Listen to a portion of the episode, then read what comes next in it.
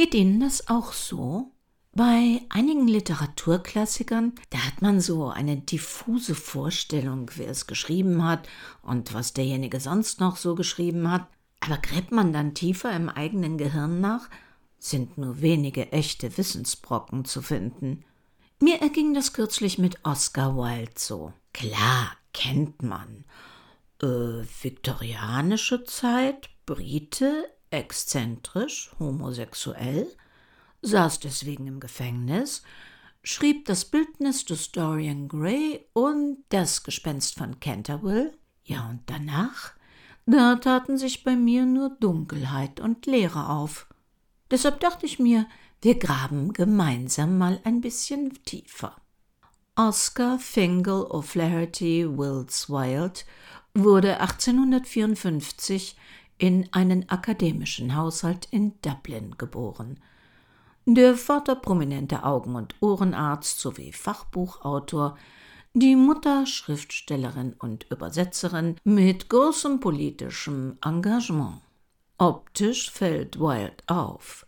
Er ist Ästhet, modisch, avantgarde, extravagant, schreibt Gedichte und Bühnenstücke, hält Vorträge über schicke Hausdekorationen und verkörpert ein unmaskulines, aber doch hochinteressantes Exemplar eines intelligenten, sprachgewandten Mannes, der in den intellektuellen Kreisen der USA und des versnobten Paris verkehrt.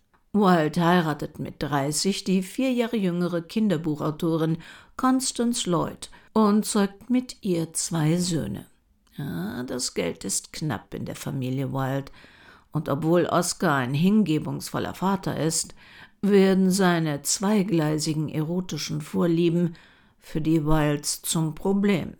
Oscar Wilde neigt dazu, sich in sehr viel jüngere Männer zu verlieben, was den Vater des 16 Jahre jüngeren Lord Alfred Douglas zur Weißglut bringt und damit den Dichter vor Gericht.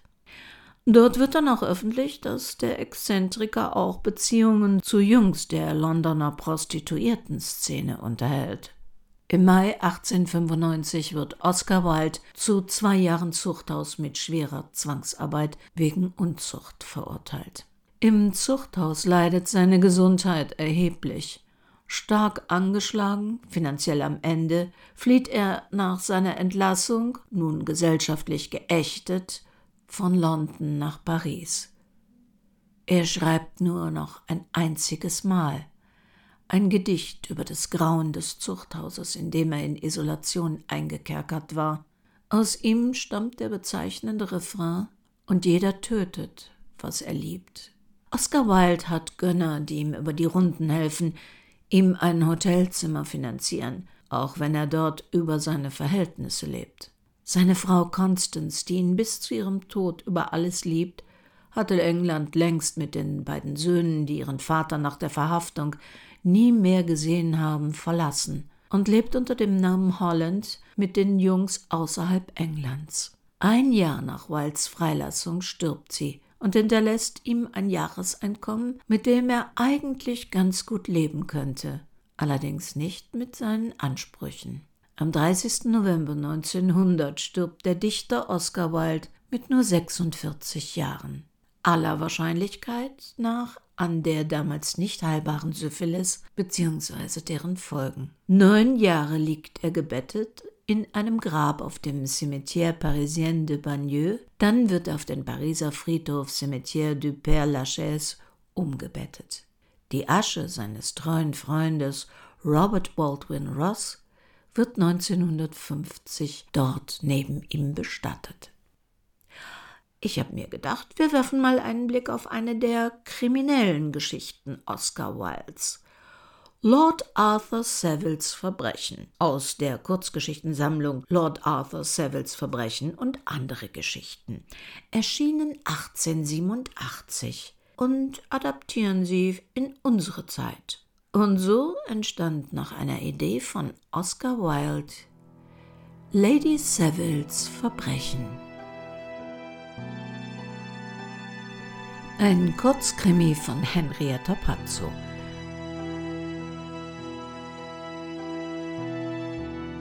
eine Produktion des Krimi-Kiosk Verlages Petra Weber in Köln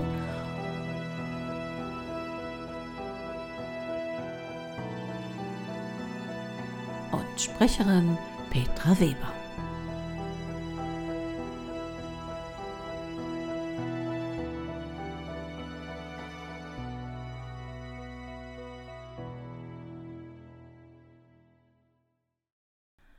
Hi, Windy. Vergiss es, wenn du wegen dieses bescheuerten Junggesellinnenabschieds anrufst. Ich ändere meine Meinung nicht. Ich lauf doch nicht mit so einem albernen Krönchen und Bright-to-Be-T-Shirt durch den Ort und mach mich zum Affen? Windy, du veranstaltest echt super Partys, aber ich bin Apothekerin und ich lass mich nicht als zukünftige Lady Savile im Village zur Lachnummer machen. Na, das weiß ich doch. Aber ich wäre nicht deine beste Freundin und die für ihre Partys weltbekannte Lady Windermere, wenn ich dich ohne gebührenden Abschied in den Hafen der Ehe einlaufen ließe. Ich habe mir für dich natürlich was ganz Besonderes einfallen lassen. Also brezel dich auf, ich hol dich in einer Stunde ab, dann fahren wir zu Septimus Air Podgers, zu einer Privatsession. Und danach treffen wir uns im Sixties Club zwei Straßen weiter. Just the two of us, versprochen. Kein Krönchen, kein T-Shirt, kein nichts. Versprochen, bei meinem Ehrenwort. Und du erzählst mir dann, was er gesagt hat. Septimus wer? Wendy, wovon redest du? Ach nee, du kommst wohl aus deiner Apotheke überhaupt nicht mehr raus. Podgers, der macht computergesteuerte Handleseanalysen. Total angesagt, der Typ. Da kriegst du nur Termine mit Beziehungen. Du zeigst ihm die Hand und er zeigt dir deine Zukunft. Und er hat eine Trefferquote von 100 Prozent, wird erzählt. Oh nee, ist nicht dein Ernst. Doch, der hat so super moderne, hochauflösende Scanner. Da legst du die Hand drauf und schon rattert die Software.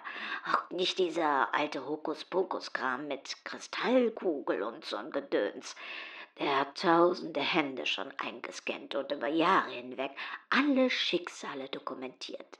Das gibt KI-basiert, mit Algorithmus gestützt, auf die Zukunft extrapoliert, hundertprozentige Trefferquote. Naja, vielleicht auch nur 99 Prozent. So einen Unfug mache ich nicht mit. Hey, ich hab ordentlich was geblecht, um für dich einen Termin noch vor deiner Hochzeit zu kriegen. Du willst keine Party, okay, aber ich werde anlässlich deines Junggesellinnenabschieds nicht so eine dusselige Krimiserie mit dir binge-watchen oder zu einer dieser dämlichen Thriller-Lesungen ohne Thrilldackeln, nur weil du gerne Miss Marple wärst. Du musst auch mal über deinen True Crime Tellerrand für Neues offen sein. Ich dachte irgendwie immer, das sollte auch der Braut Spaß machen. Aber wenn du so viel schon investiert hast, will ich natürlich nicht undankbar sein. Also ich hol dich dann um sieben ab, fahr dich hin und warte danach im Sixties. Und dann erzählst du mir alles haarklein bei Tequila und Salsa-Musik. Du gehst nicht mit rein? Nee, da ist der Podgers eigen. Er braucht die unverfälschten Vibrations für gute Resultate. Und dann war da noch irgendwas mit Datenschutz. Ich denk, der scannt die Handlinien. Was braucht der da? Hey, was weiß ich? Also, mach zu. Ich hol dich gleich ab.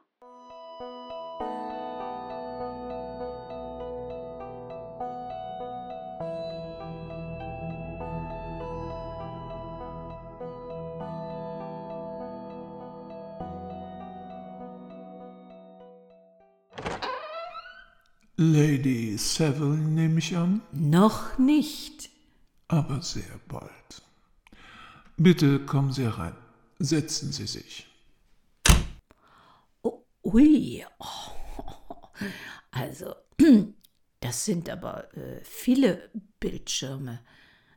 Sieht aus wie in einer Raumschiffkapsel. Wenn Sie hier Zirkus Hokuspokus erwartet haben, dann muss ich Sie leider enttäuschen.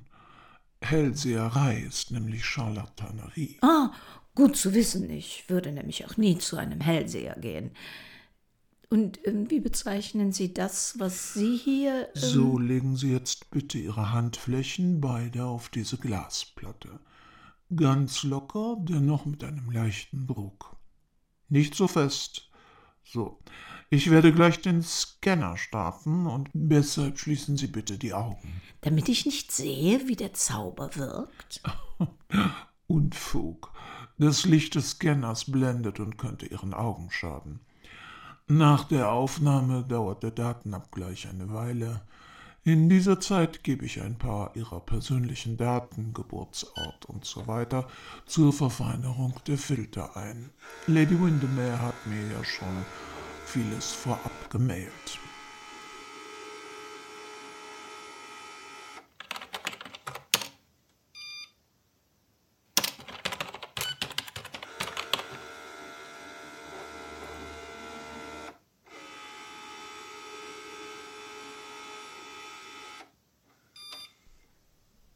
So, Sie können die Augen wieder öffnen und die Hände herunternehmen. Also beeindruckend, was Sie hier so an Hardware rumstehen haben. Der eigentliche Kostenfaktor ist allerdings mehr die Software. Ich habe nur die besten Entwickler damit betraut und erst nach Jahren waren wir soweit, Vergleichsmodelle von Relevanz zu entwickeln. Es dürfte ein Vermögen gekostet haben. Es hat mein gesamtes Erbe verschlungen.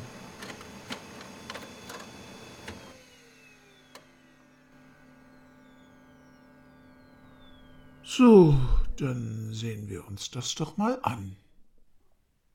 Ja? Und? Einen Moment. Sie werden ja ganz blass. Sagen Sie doch was? Mr. Podgers?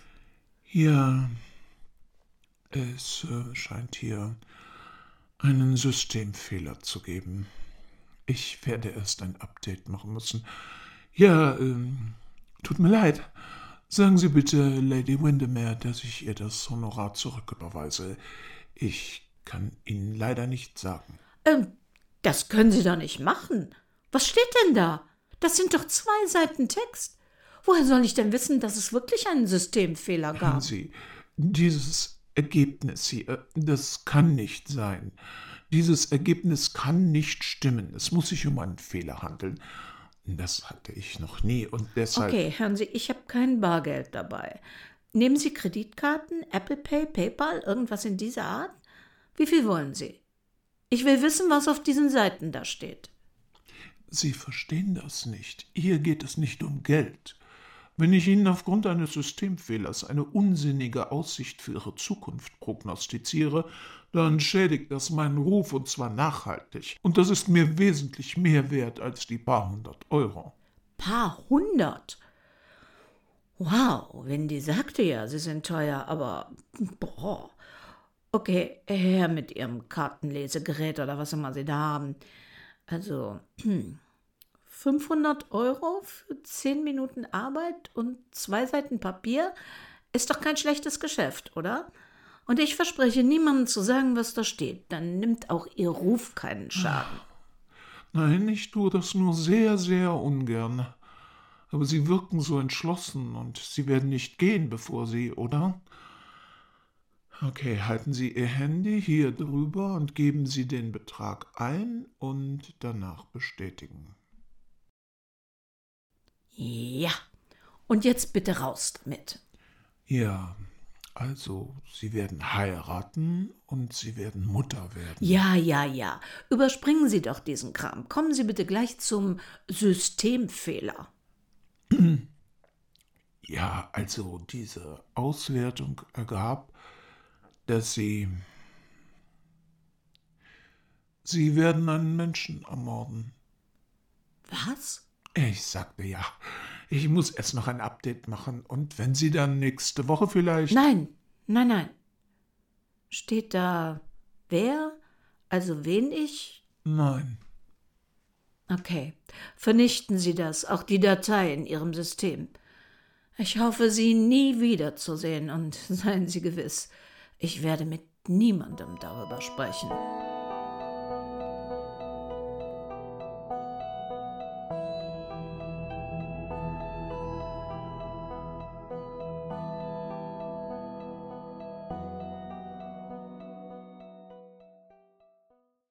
Eigentlich glaubte sie an so etwas ja nicht.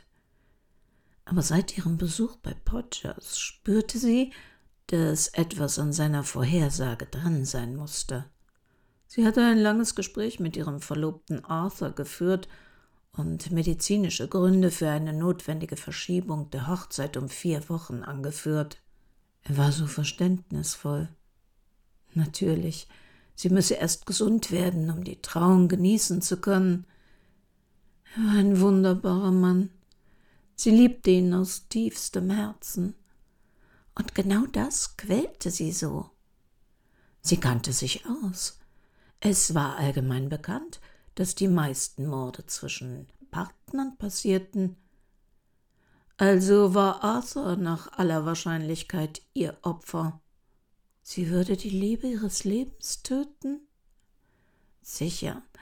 Ja, sie war temperamentvoll, und wenn er je fremd ginge. Aber gleich töten? Vielleicht aus Versehen. Aber Podgers hatte ermorden gesagt. Um ihre Algorithmen zu erfüllen, würde ja vielleicht irgendein Mord reichen. Jemand, der schon älter war. In jedem Fall vor der Hochzeit, damit Arthur auf gar keinen Fall gefährdet war. Und da gab es doch eine geeignete Kandidatin. Ja? Tante Clementina, hallo, ich habe heute Morgen bei dir geklingelt, aber du warst wohl schon unterwegs. Och, Kind, du weißt doch, dass ich mittwochs Aquagymnastik habe. Oh, du willst doch deine Hochzeit jetzt nicht noch einmal verschieben. Oh, ich würde sie wirklich so gerne erleben. In meinem Alter darf man Termine nicht allzu weit und nicht zu oft verschieben. Ihr habt euch doch nicht geschritten und du sagst jetzt ganz ab. Nein, nein, ich sitze gleich im Flugzeug, bin unterwegs zu einer Computerweiterbildung in London. Da treffen sich hochkarätige IT-Spezialisten. Du weißt schon, diese neuen elektronischen Rezepte, Patientenkarten, Krankschreibung, alles am Computer. Das will ja auch gelernt sein. Und da fiel mir siedend heiß ein, dass ich ganz vergessen habe, dir deine Tabletten gegen Sodbrennen vorbeizubringen. Oh, dass du an mich denkst bei dem ganzen Stress, den die Apotheke dir immer macht und dann noch die Hochzeit. Ah, das ist doch selbstverständlich. Du, ich hab gedacht, du probierst erst mal, wie die neuen Tabletten dir bekommen, bevor ich dir eine große Packung vorbeibringe. Deshalb habe ich fünf Tabletten rausgenommen und in eine kleine im Mai Pillendose getan. Die habe ich dir in den Briefkasten geworfen. Wie umsichtig und lieb von dir. Ähm, äh, was aber wichtig ist, du darfst die erst heute Abend nehmen. Also heute Abend die erste. Das darfst du nicht vergessen. Ich bin doch nicht senil. Wenn du sagst, ich soll sie abends nehmen, dann mache ich das natürlich. Heute Abend die erste. Tante Clementina, Du weißt, dass ich dich sehr lieb habe. Na, ich hoffe mal, du hast deinen Hafer aber lieber. Ich habe mir extra ein Kleid für die Hochzeit gekauft. Ja, das habe ich. Leider. Du warst immer meine. Jetzt aber Schluss mit den Sentimentalitäten. Du musst dein Flugzeug kriegen und ich die Waschmaschine mit dem Badeanzug anstellen. Dann lern mal fleißig in deinem Kursus. Ihr Alibi war perfekt. Das Herzmittel in Tante Clementinas Briefkasten würde zu einer Zeit eingenommen werden, wo sie hunderte Kilometer entfernt im Kreise ihrer Kollegen war. Erfahrungsgemäß untersuchten Notärzte den plötzlichen Herztod älterer Leute nicht weiter, wenn es keinen offensichtlichen Anlass dazu gab. Und wenn doch, wer weiß, woher sie die Pillen hatte. Ihre Fingerabdrücke auf der Emaildose hatte sie sorgfältig abgewischt. Tante Clementine hatte keine Feinde oder Streitigkeiten. Sie würde sanft einschlafen. Und die Sache mit dem Mord war noch vor der Hochzeit erledigt. Arthur drohte keine Gefahr mehr durch sie. Sie hatte ihr Schicksal dann erfüllt. Hi, Windy, was gibt's? Ich komme gerade aus einem EDV-Vortrag und ich bin total platt. War ein langer Tag und ich brauche jetzt nur noch eine Dusche und ein Bett. Ich ähm, hätte es dir ja lieber persönlich gesagt, aber wegen dem Sturm sind alle Flüge ausgefallen. Du, ich bin hier bei deiner Tante Clementina. Was ist mit ihr? Ist sie wieder gestürzt? Nein. Sie liegt im Bett, sie ist ganz ruhig eingeschlafen. Ihre Nachbarin, die mit dem Zweitschlüssel, hat sie gefunden, als sie nicht die Türe öffnete. Und da ich hier um die Ecke wohne, dachte die, es wäre besser, ich komme, um es dir zu sagen. Du meinst? Ja, mein Beileid. Sie war eine großartige Frau. Oh je, sicher das Herz. Also der Notarzt sagt, es sieht mehr nach Schlaganfall aus. Schlaganfall? Hier am Bett steht noch ein Glas Wasser und ein hübsches Emai-Pillendöschen mit fünf Pillen drin. Weißt du, wofür die sind? Ich wollte sie erst dem Notarzt mitgeben, aber er meinte, wäre nicht nötig, der Fall sei leider eindeutig. Fünf Tabletten? Da bist du sicher? Ja, wieso? Fünf so kleine runde Pillen. Ich ähm, hatte heute Morgen noch mit ihr telefoniert. Naja, manchmal geht es schnell. Aber sie hatte ein schönes, langes Leben. Ja, danke, Windy. Ich werde den Kurs hier abbrechen und komme mit dem nächsten Flieger nach Hause. Ähm, wir werden die Hochzeit vielleicht erneut verschieben müssen. Aber klar doch, ist doch verständlich. Ich helfe dir mit der Beerdigung. Dann bis morgen.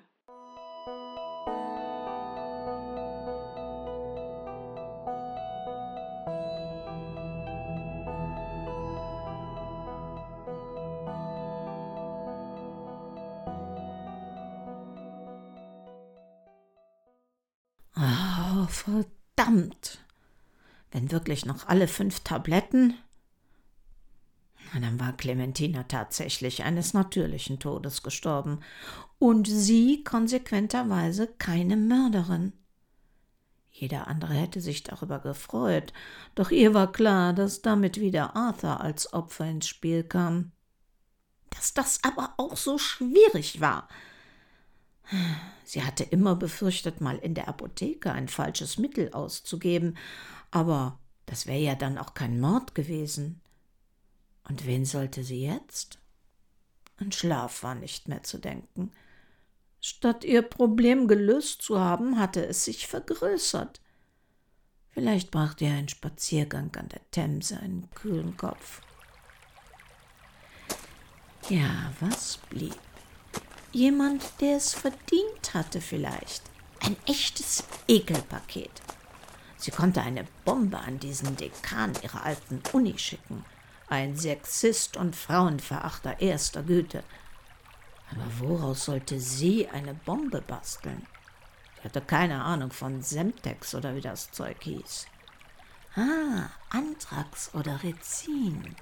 An Rezin käme sie aus den Samen des Wunderbaums, aus der Familie der Wolfsmilchgewächse, leicht herzustellen. Klang, als wäre es für ihren Fall geradezu gemacht. Aber die Gefahr, dass jemand anderes die Post öffnete, war hoch.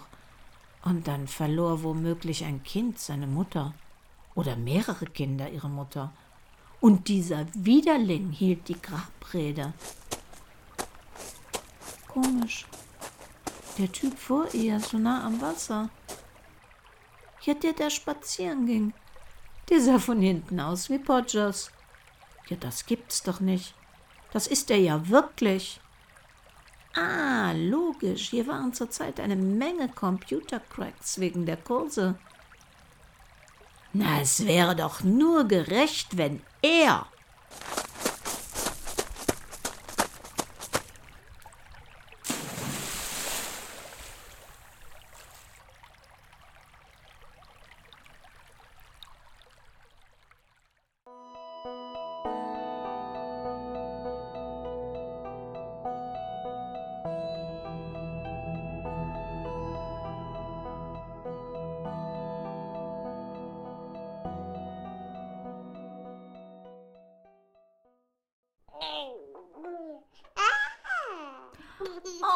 guck mal, wie süß. Und wie sie lacht, ganz die Mama.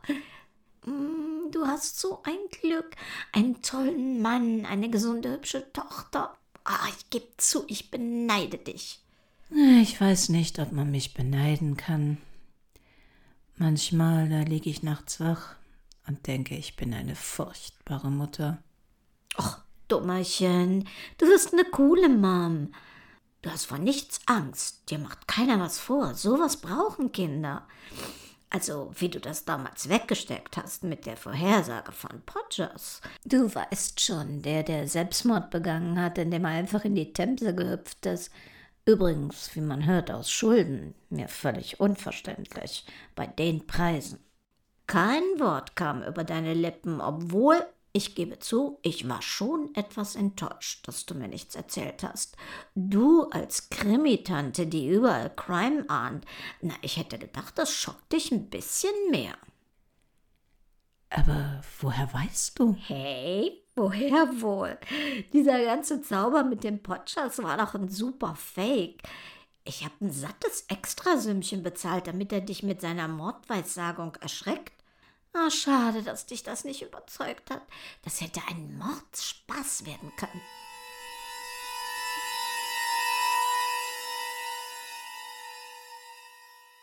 Vielleicht motiviert sie diese Geschichte in ihrem Bücherregal mal nach Oscar Wilde zu suchen und ihn wieder zur Hand zu nehmen. Unser Kurzkrimi basiert natürlich lediglich auf Wildes Idee. Vielleicht haben Sie Lust, das Original zu lesen. Das können Sie kostenfrei sogar online tun. Den Link dazu werde ich in die Infos zur Sendung setzen. Wir hören uns wieder am letzten Donnerstag im März. Und bis dahin, ob Sie nun an Handlesen und Kristallkugeln oder an Software und Algorithmen glauben, wo immer Sie sind und was immer Sie tun, passen Sie bitte gut auf sich auf.